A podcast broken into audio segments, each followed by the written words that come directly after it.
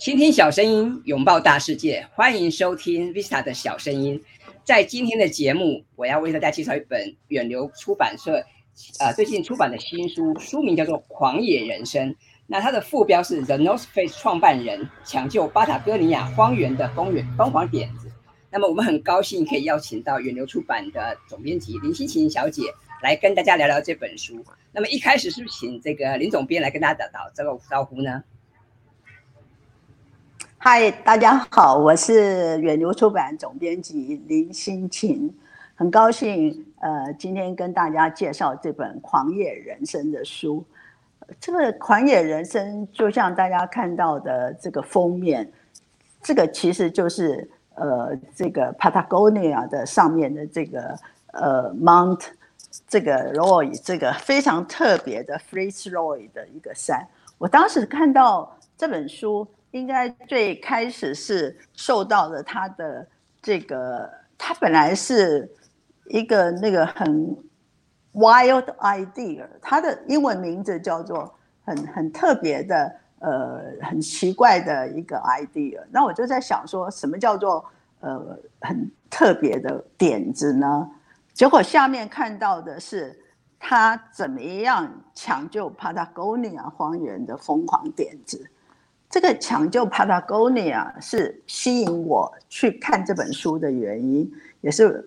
因为 Patagonia 我知道它是一个衣服的这个品牌的名字，那我不知道大家有没有穿过这个 Patagonia 的衣服。我个人呢是因为非常喜欢这个这个牌子的衣服，所以它是非常轻，而且在大家都穿那么冬天都穿很重的这个这个像轮胎一样的那种衣服的时候。它很轻，而且非常保暖。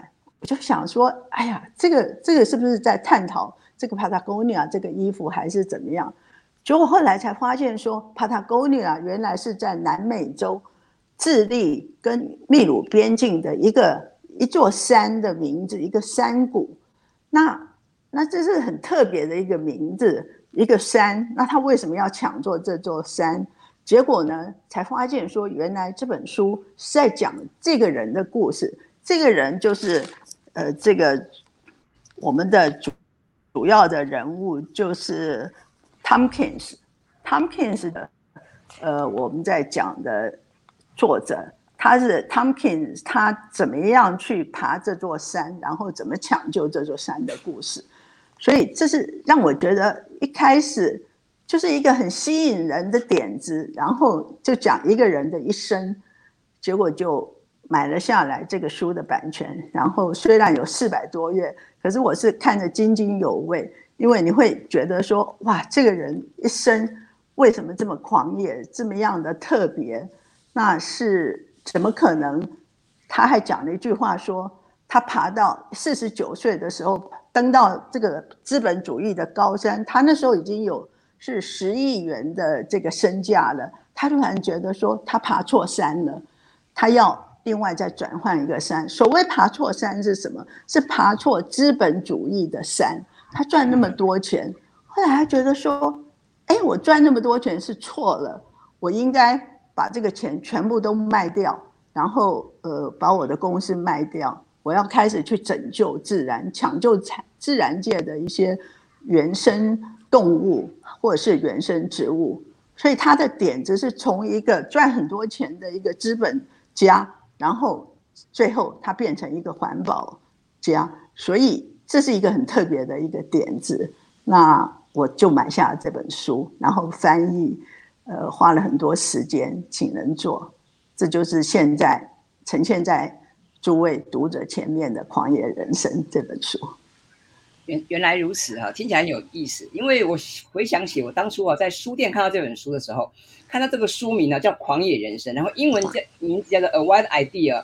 那我因为我知道这个汤姆金斯他是一个企业家嘛，所以一开始我以为说这本书谈的是他创业的过程啊，但没想到原来谈的是他怎么样去拯救自然环境的这个的一个心愿啊。我觉得那这更更让人家佩服哈。那不过我想我们的听众朋友可能对汤普金斯啊可能不大了解。是不是可以请林总编给我们简单介绍一下他的背景，或者他有没有一些很特别的人格特质呢？好的，你刚刚讲到说他是一个企业家，他的确也是一个企业家，因为有很多重要的品牌都是他所创造的。呃，如果大家喜欢登山的话，应该都有买过 North Face，就是北面的那个什么登山背包，这个应该已经很普遍，每一个人都有的。那或者是比较喜欢穿比较高高高级的那个妇女的服饰，就是 Esprit，也是大家喜欢的，这在台湾也是非常有名的。那这两个品牌都是他所创造的。那 North Face 的。他我记得他是一九六五年的时候，那时候就创立了这样子一个，而且是在旧金山的 North Beach。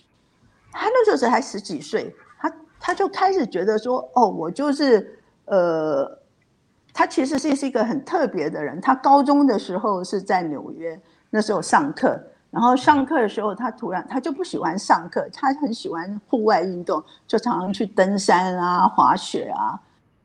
后来到高中的时候，他甚至呃被学校开除了。他被学校开除是因为他把学校的一些古董桌子拿去典当，然后 自己吞下那些钱，就觉得觉学校的老师就觉得说，这人怎么那么奇怪？可是他才不管，就是他的行事作风都是跟别人不一样的，所以他自己就去闯天下，然后跑到。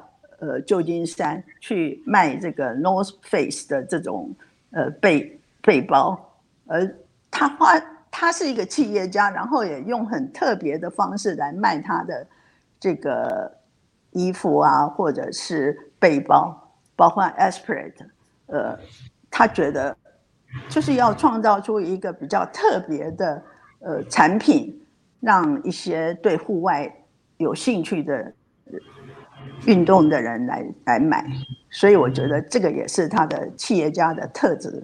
然后他从他这种很特别的地方，一九六五年他创立了这个，然后他突然觉得说：“我不要了，我觉得我光是买这个卖衣服不好玩。”所以他呢，一九六七年就把它卖掉了，卖了五万块钱。结果他用这个钱呢，他说：“我现在。”我现在不要再做这个，我要去玩了。我就开车。有一天，他突然看到说：“哎，有一座山，像那个非常漂亮的一座山，就在南极附近，靠近南美洲那里。”然后他就开始计划说：“我要开一亿六千英里的这个路程。”如果大家觉得这个这个人的特质就是。他就想要做什么，就马上去做，然后就把身上呃所有的钱都花去买这个车子，然后去跟他的朋友就一起去做。他们去四个人，如果大家要看看里面的，我这个前面有很多这个照片，比如说他们一九四八年有一个玩乐远征队。这个大家可以好好看一下，从这些图里面就可以觉得说，他什么时候开始，呃，要放下工作，然后跑去玩，而且他们去玩的这个路线非常奇怪。你说有一个人会开车开一亿六千万，从呃旧金山，然后开到洛杉矶，再经过墨西哥，再一直开开开开到。智利、秘鲁，然后去爬那个山，这大概是一般人所没有想到的，所以这是他很人生很特别的地方。他可以呃一面把工作放下来，然后一面就是去追寻他自己所爱的，这是非常特别的。你可以看出来他们的这个，我觉得非常好看，就是可以教大家怎么看这个书，你可以。从这个前面的这个有很多图片，然后包括它有很多的路线图，它的地图就是怎么怎么去玩，然后怎么去登山，这个是可以帮助大家来好好看这本书的。好，谢谢总编哈。那因为这本书其实蛮厚实的，四百五十页。页啊，我想请教这个总编，那如果我们的读者朋友有兴趣看这本书啊，你觉得应该怎么看这本书呢？是从第一页开始看起呢，还是有没有哪些的地方，或是从图表开始看起呢？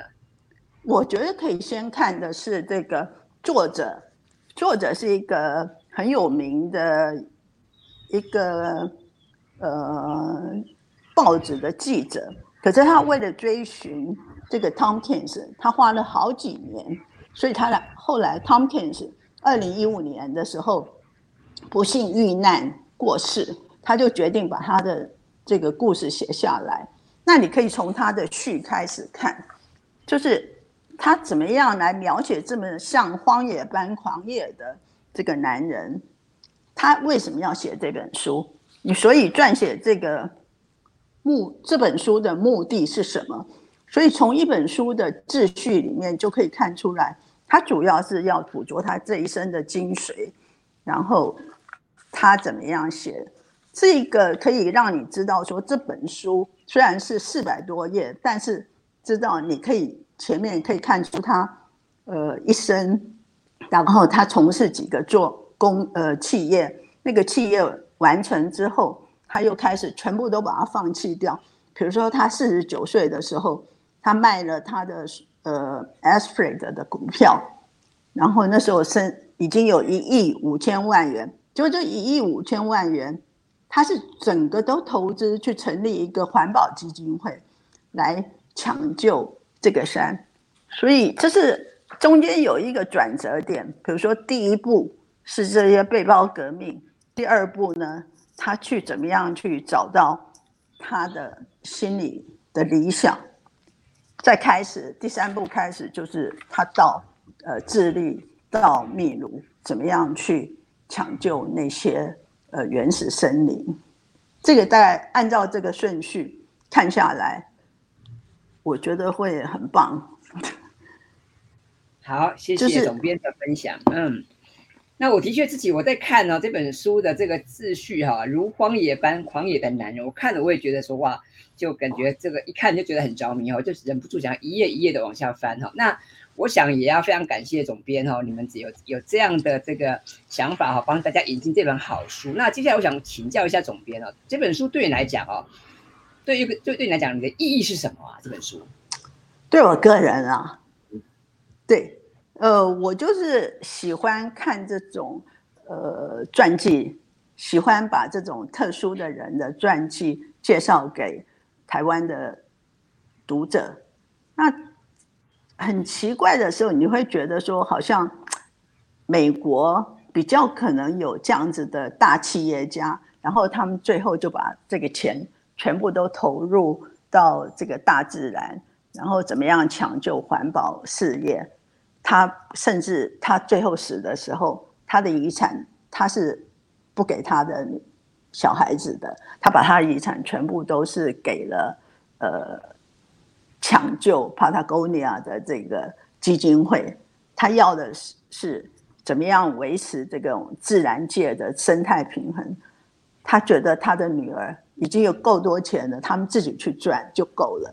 那这其实是蛮励志的一个书，所以我觉得，呃，他东方人可能比较少有这种想法，说我要把我的钱然后捐给呃这个当做慈善事业也好，或者是呃抢救环保，或者是对这种自然的这些生命的热爱，这是我看了以后觉得。很重要的地方，所以也就是分享给读者们。好，谢谢总编的分享，谢谢。那我想啊，最后是不是可以请总编再给我们听众朋友一些建议啊？不管是关于这本书哈的一些阅读方法，或者是对于人生的一些想法。我觉得就是你的阅读方法，除了我刚刚提到的，你从前面先从秩序看起。我觉得很棒的是，我前面有附了差不多有十六页的彩色照片。那光是从这边彩色照片，你就可以发现，他可以从这些图片看到他的一生的历史，所以这是比较容易进入这个人的一生。然后他他怎么样？呃，几乎有一年都有三个月是在户外活动，或者是呃在做那个很很冒险性的，比如说他去登山，然后喜欢爬到那种爬滑雪，他喜欢去滑皮艇，然后包括独木舟，就他最后是死在这个划这个木舟独木舟上面，因为突然之间水呃。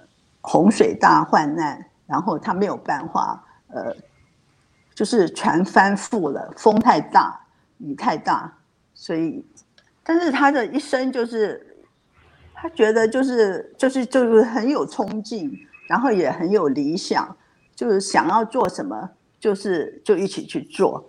那你可以看到一个人到底是，他要他要为自己的理想而活。然后为他的一个目标，可是他之前呢，因为他有做过呃 North Face，也有做过 Esprit 的，他是一个企业家，所以他也他在从事环保的时候是跟一般的环保家不一样的，他是有目标的，他知道怎么样利用这些企业管理的方式来做环保，所以你你要去抢救。一个呃土地，然后尤其是跑到智利、跑到秘鲁这种地方，想要花钱去买那么大块的这个土地，那不是那么容易的。所以你一定还是要有这些跟政府打交道，跟当地的这个土著打交道，或者是跟那些地主打交道。那这是也有他的这个企业的背景的，所以。从这里呢，我觉得是，就是你你不是做一件事情，当然是你有一个理想，那你要往那个目标去做，你也同时要知道说是有什么样的策略，这也是我从这本书里面得到的，然后可以给一些呃观众朋友的建议，就是你一般在从事事情的时候，不是。光凭理想就好了，你要怎么做到才可以达得更圆满？大概是这种意思。